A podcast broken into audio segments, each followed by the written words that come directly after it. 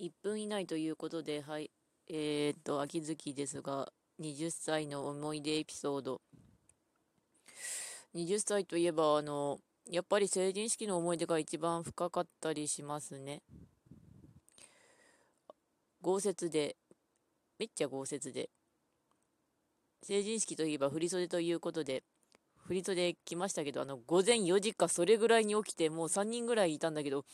美容院行ってとりあえず必死で振り袖着て、成人式に出て、お祝いしまして、あと職場の方に出て挨拶して似合うねとか言われたりとか、思えばもう振り袖なんてもうその時にぐらいにしか着なかったんで、未だに思い出には残ってます。